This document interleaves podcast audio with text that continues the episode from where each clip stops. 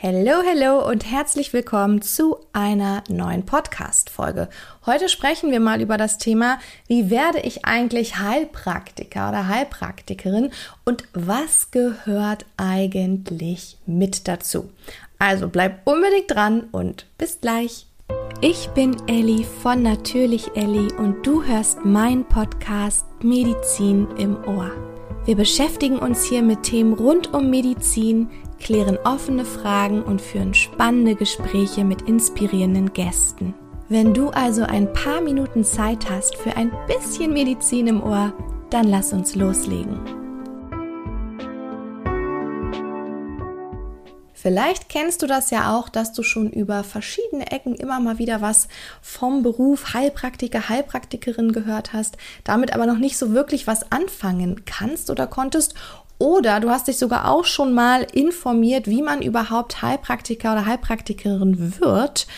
Ähm, und dann war aber das Problem, dass du von dieser Informationsflut, die man bekommt, ja, wenn man das mal googelt, dass du davon völlig überrumpelt warst und gar nicht wusstest, was ist jetzt wichtig, auf was sollte ich achten, weil wenn man es googelt, kommt man auf 100 Millionen Schulen ähm, und kann da auch, um ehrlich zu sein, ein bisschen überfordert sein. Also so ging mir es auf jeden Fall, als ich mich damals, ist jetzt schon einige, einige Jahre her, aber als ich mich damals erkundigt habe, wie werde ich eigentlich Heilpraktikerin und was was muss ich dafür können? Und das Ding ist ja auch einfach, dass man manchmal gar nicht weiß, stimmt die Information nicht? Also, weil nicht alle Informationen sind auch wirklich gut, die man findet. Ja, da bin ich ganz ehrlich. Und genau aus diesem Grund habe ich dir jetzt für diese Folge oder in dieser Folge nochmal ganz wichtige Infos zusammengepackt und habe daraus auch einen Blogartikel geschrieben oder daraus einen Blogartikel entworfen.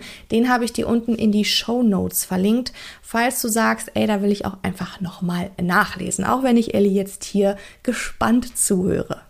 Wenn du googelst Heilpraktiker, Heilpraktikerin werden, dann öffnen sich viele Websites, beziehungsweise du kannst viele Websites anklicken und es werden gefühlt 100 verschiedene Ausbildungen und Ausbildungswege aufgezeigt.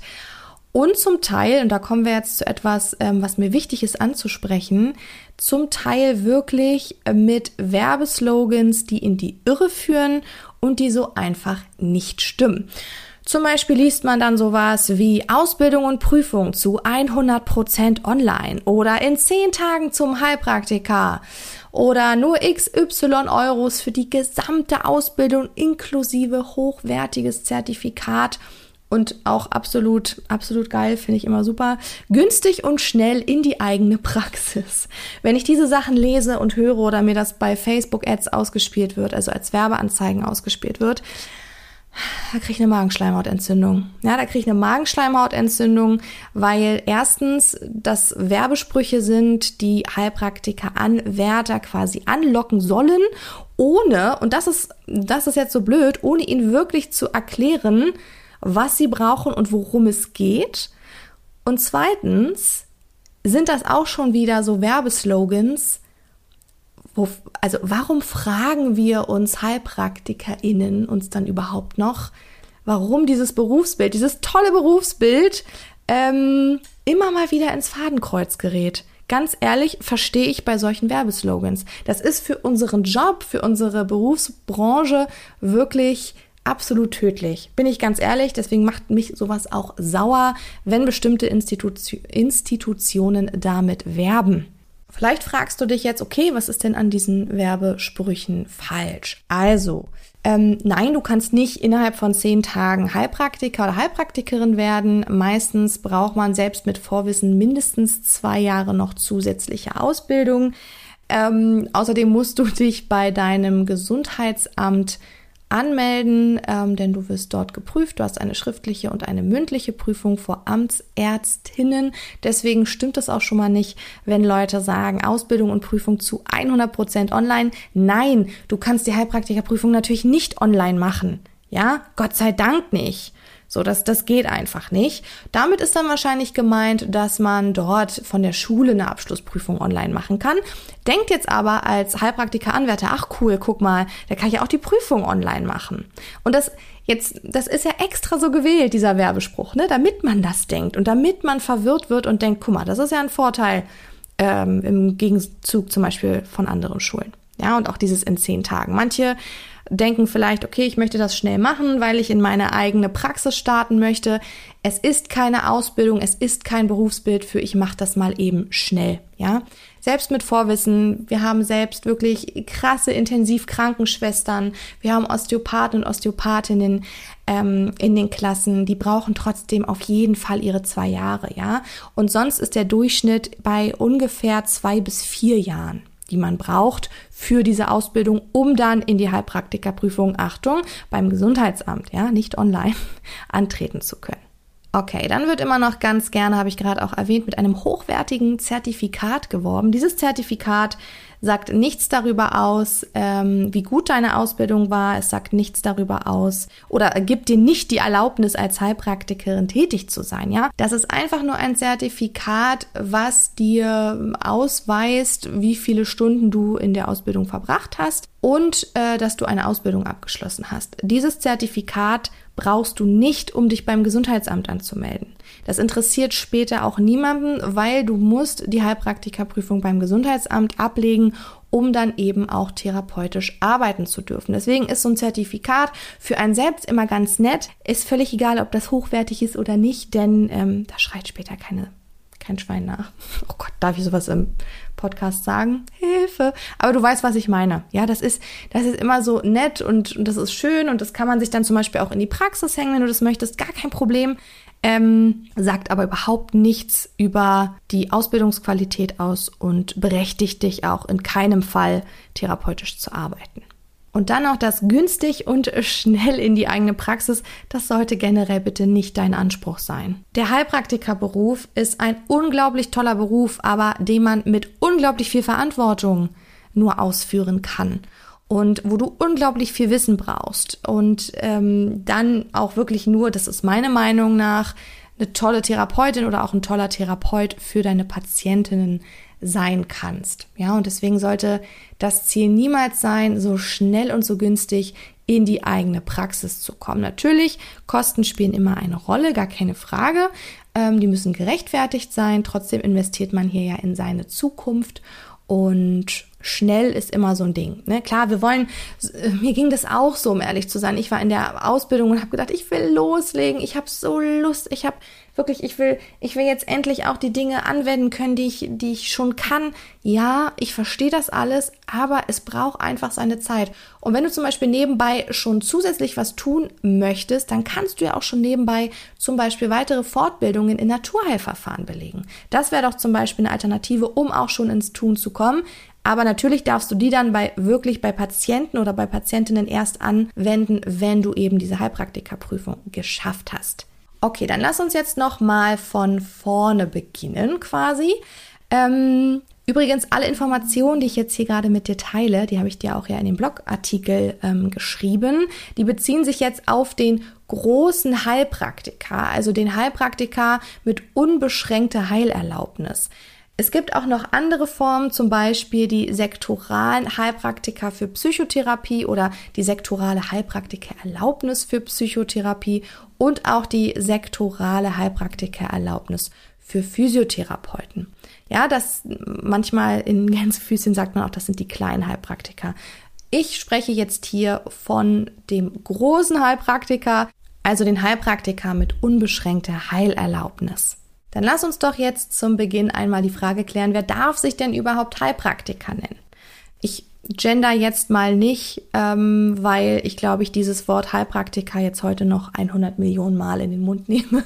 Also sei mir bitte nicht böse. Also, wer darf sich Heilpraktiker nennen?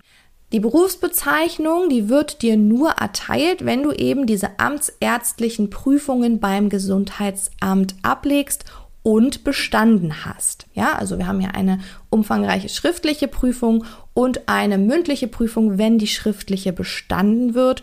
Und dann wird man hier von Amtsärzten und Heilpraktikerbeisitzern geprüft. Aber was darf denn jetzt der Heilpraktiker eigentlich? Wenn du diese Prüfung bestanden hast, was, was ist dein Berufsfeld? Also, hier gibt's immer noch diesen Irrglauben in den Köpfen von vielen, dass Heilpraktiker quasi jetzt in Gänsefüßchen einfach nur Homöopathie ist, also Heilpraktiker gleich Homöopathen. Das stimmt nicht, ja. Heilpraktiker können natürlich Homöopathen sein, wenn sie eine Homöopathieausbildung gemacht haben. Die können aber auch Osteopathen sein, die können Therapeuten für Frauenheilkunde sein, die können TCM, also traditionelle chinesische Medizin machen, die können Phytotherapeuten sein und so weiter und so fort. Ja, das bedeutet also, um eine Therapieform bei uns in Deutschland hier anwenden zu dürfen, die unter Naturheilkunde fällt, worunter die jetzt zum Beispiel alle fallen, die ich dir gerade genannt habe, musst du entweder Arzt oder Heilpraktiker sein. Also merke dir, sobald du therapeutisch arbeitest, ne, also Beratungen kann man auch so durchführen, aber sobald es in die Therapie geht, sobald du nur ansatzweise therapeutisch arbeiten möchtest und eben kein Arzt bist, dann benötigst du die Heilpraktikererlaubnis. Ein paar naturheilkundliche Therapien habe ich ja gerade angesprochen, ne? also traditionelle chinesische Medizin, TCM, sowohl jetzt hier zum Beispiel ähm, die Arbeit mit Heilkräutern als auch eben Akupunktur, dann Osteopathie, Homöopathie, ähm, ich habe Frauenheilkunde genannt, ich habe Phytotherapie genannt, aber zum Beispiel ja auch sowas wie Hydrotherapie, es gibt ausleitende Verfahren, es gibt Ernährungstherapie, es gibt Aromatherapie, Blutegeltherapie, Darmtherapie, Ayurveda zum Beispiel zählt auch zum naturheilkundlichen Verfahren. Das sind alles, und es gibt unglaublich viele andere Gebiete noch, aber das sind alles zum Beispiel Therapieformen, die unter Naturheilkunde fallen. Deswegen musst du hier eben Heilpraktiker oder Heilpraktikerin für sein.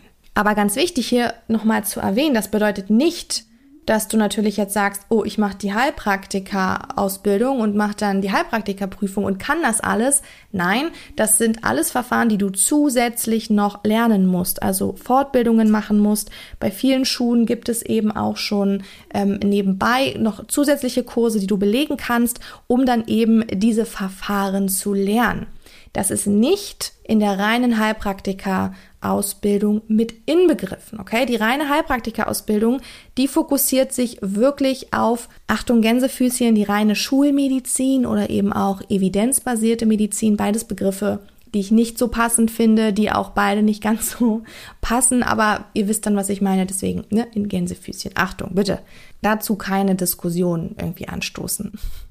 Du siehst also, dass wir in unserem Job als Heilpraktiker einfach eine unglaubliche vielfältige Auswahl oder Vielzahl an Verfahren haben, in denen wir uns eben ausbilden lassen können was ich ja gerade schon erwähnt habe, was super wichtig ist, denn natürlich dürfen wir nur Verfahren oder auch Therapieformen anwenden, die wir auch sicher beherrschen. Ja, wir haben eine Sorgfaltspflicht als Heilpraktiker und diese Sorgfaltspflicht, das kann ich hier jetzt noch mal ganz doll erwähnen, die sollte ganz, ganz, ganz oben bei jedem Therapeuten und bei jeder Therapeutin stehen und in der Arbeit eben verankert sein. Außerdem gibt es natürlich auch noch einige Gesetze, die uns Heilpraktiker in unserer Arbeit einschränken, gerade wenn wir jetzt in Richtung Infektionskrankheiten schauen. Und da bin ich ganz ehrlich, das natürlich auch mit Recht. Ja, hier ist unsere Arbeit ähm, mit Recht absolut eingeschränkt und ähm, hier ist der Arzt oder die Ärztin eben zuständig. Aber jetzt gibt's natürlich das Problem, was man nicht wegdiskutieren kann. Ja, dieses Problem, dass dieser unglaublich tolle und umfangreiche Beruf häufig in der Kritik steht. Ja, und dieses Problem ist, dass erstens man beim Gesundheitsamt, um sich eben zur Heilpraktikerprüfung anmelden zu können, keine staatlich geregelte Ausbildung nachweisen muss. Bedeutet, du musst nicht an einer ganz bestimmten Schule die Ausbildung gemacht haben. Ähm, du kannst zum Beispiel auch selbst komplett alles gelernt haben. Die Wahrscheinlichkeit dann natürlich diese Prüfung zu bestehen ist gering, aber es gibt hier einfach keine staatlich geregelte Ausbildung und das steht natürlich in der Kritik zu Recht. Ja, aber was hier gerne vergessen wird, ist, dass genau aus diesem Grund, weil es keine staatlich geregelte Ausbildung gibt, die Durchfallquote der Heilpraktikerprüfung jedes Jahr bei ca. 80 bis 90 Prozent liegt. Das musst du dir mal vorstellen. 80 bis 90 Prozent. Ja, es gehört nämlich ganz, ganz, ganz viel Wissen dazu und im Durchschnitt, was ich gerade schon gesagt habe, eben so zweieinhalb bis drei bis vier Jahre Ausbildung, um dann wirklich sicher in die Heilpraktikerprüfung gehen zu können. Aber ne, diese Ausbildung ist eben kein Muss. Also diese staatlich geregelte Ausbildung gibt es noch nicht. Was natürlich für viele Schüler dann auch ein Problem ist, wenn sie sich jetzt auf die Suche nach einer guten Schule begeben, ja, weil sie wissen gar nicht, auf was muss ich achten, was ist überhaupt gut, wie sollte eine gute Ausbildung aussehen. Dazu werde ich gleich kommen, also keine Sorge.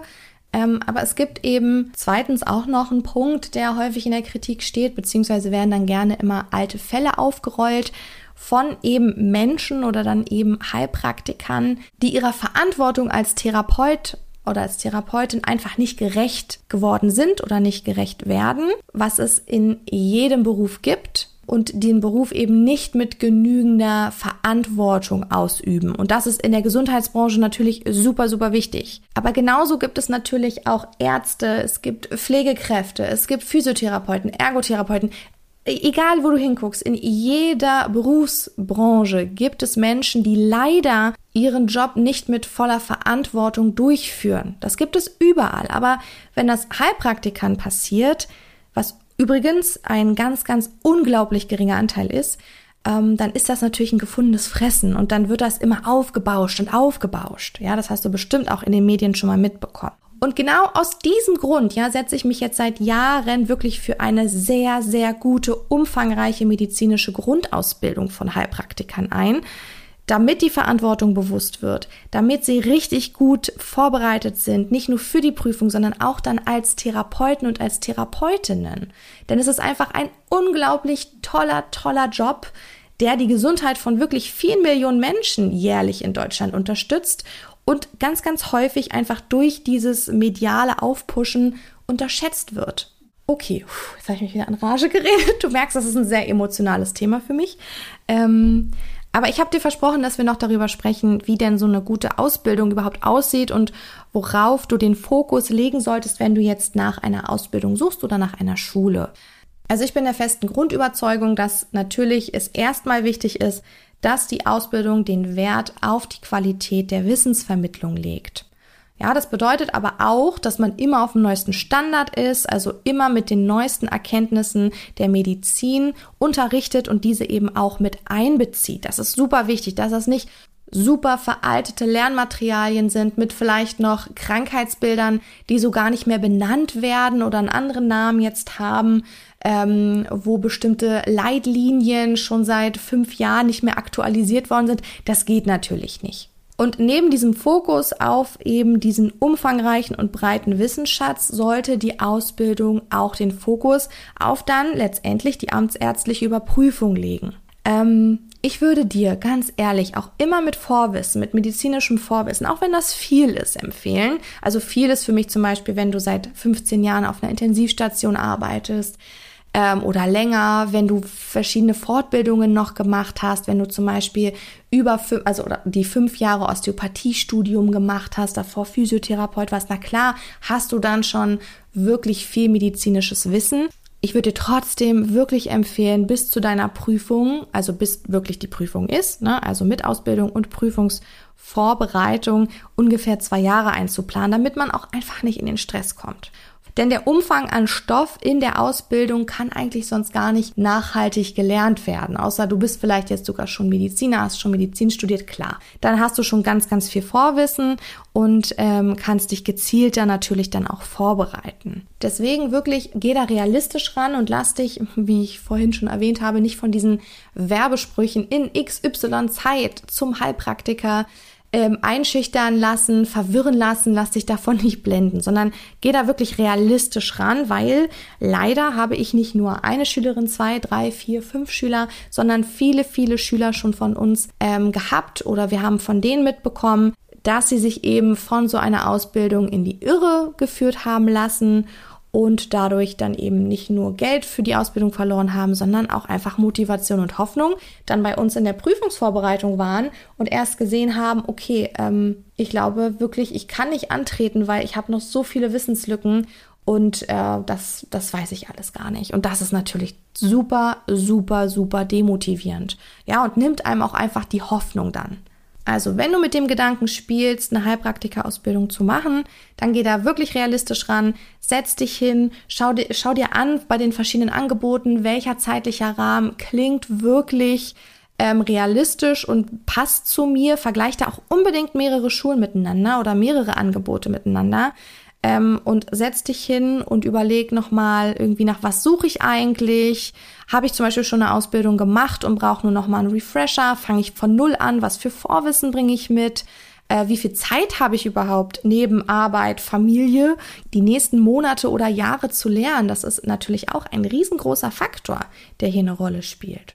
Und natürlich auch die Frage, wie flexibel muss die Ausbildung sein und bist du eher zum Beispiel der Präsenzschulentyp, also musst du wirklich präsent ähm, ein paar Mal die Woche in eine Schule vor Ort gehen? Oder bist du auch jemand, der zum Beispiel sehr gut per Fernschule lernen kann?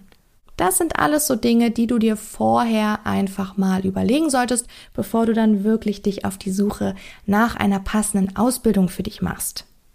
Was für Module oder Themenfelder auf jeden Fall in der Ausbildung drankommen müssen, ähm, die habe ich dir mal aufgelistet und zwar am Blogartikel. Die, ähm, keine Sorge, die bete ich dir jetzt nicht so runter.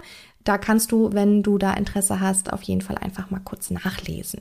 Okay, wie sieht denn jetzt diese Heilpraktikerprüfung bei uns in Deutschland aus?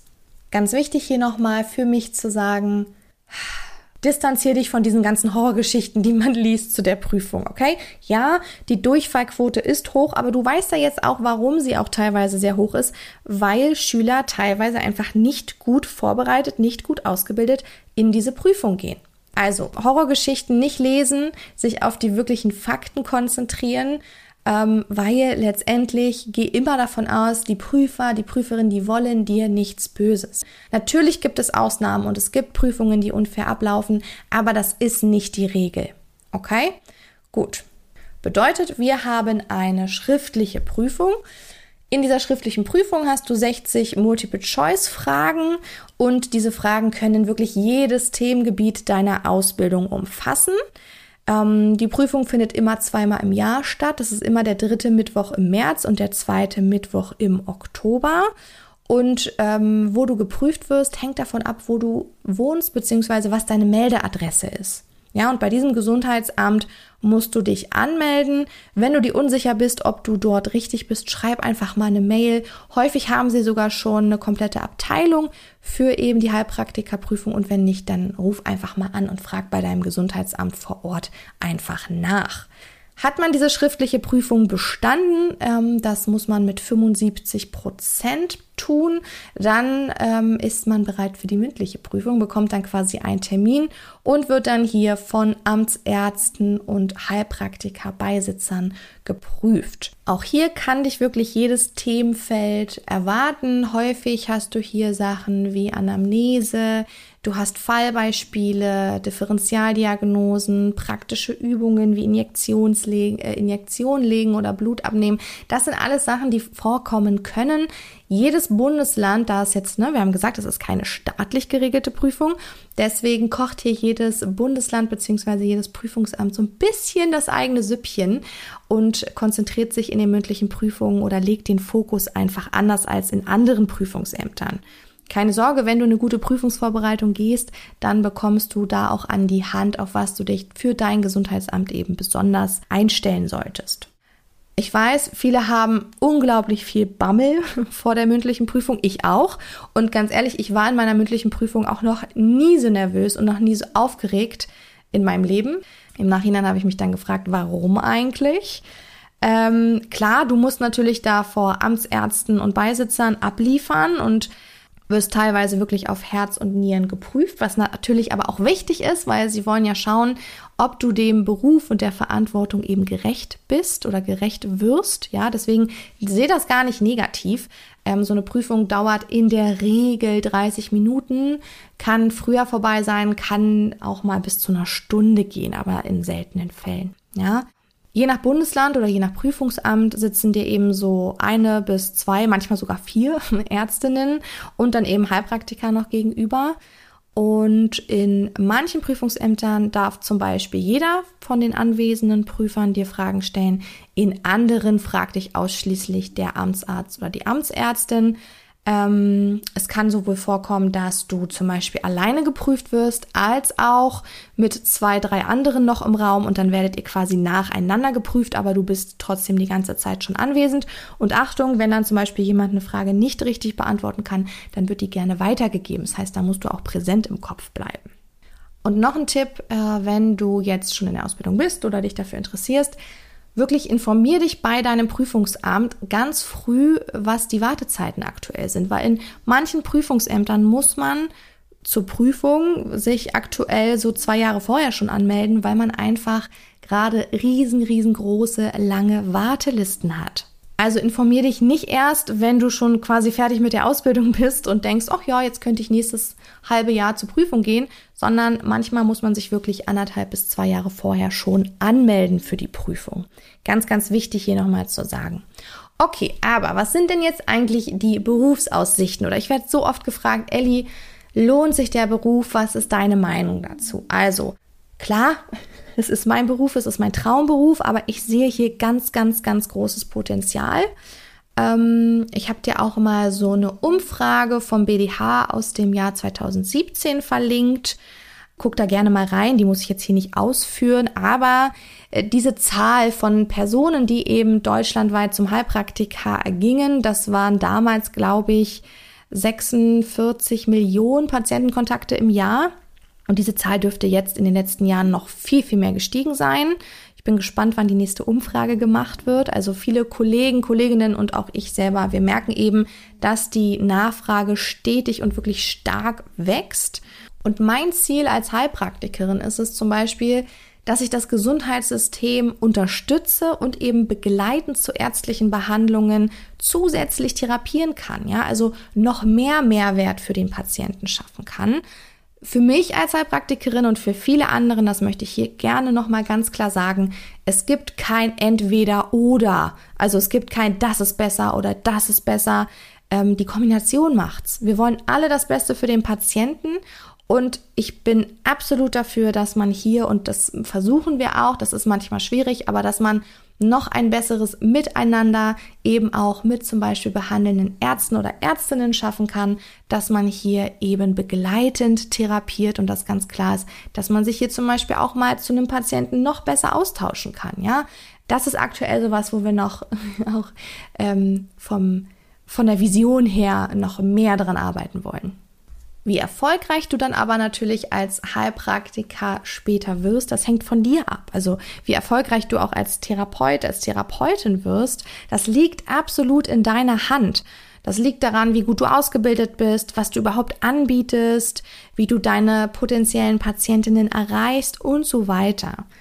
Viele Heilpraktiker machen sich direkt selbstständig mit der eigenen Praxis oder bilden Praxisgemeinschaften oder mieten sich Räume in Praxen, um hier erstmal irgendwie ein Standbein aufzubauen, also sich hier ein Standbein aufzubauen. Du musst aber natürlich nicht direkt dich selbstständig machen. Aber es ist eben so, dass die Realität so aussieht, dass die meisten Heilpraktiker das Ziel haben, dann später auch selbstständig in eigener Praxis tätig zu sein. Es gibt hier aber natürlich auch noch Alternativen. Okay, ich glaube, ich habe jetzt hier einige Minuten dir so ein bisschen was erzählt, so rundum Schlag gemacht. Ähm, was ist der Heilpraktiker überhaupt? Wer darf sich so nennen? Auf was sollst du in der Ausbildung achten?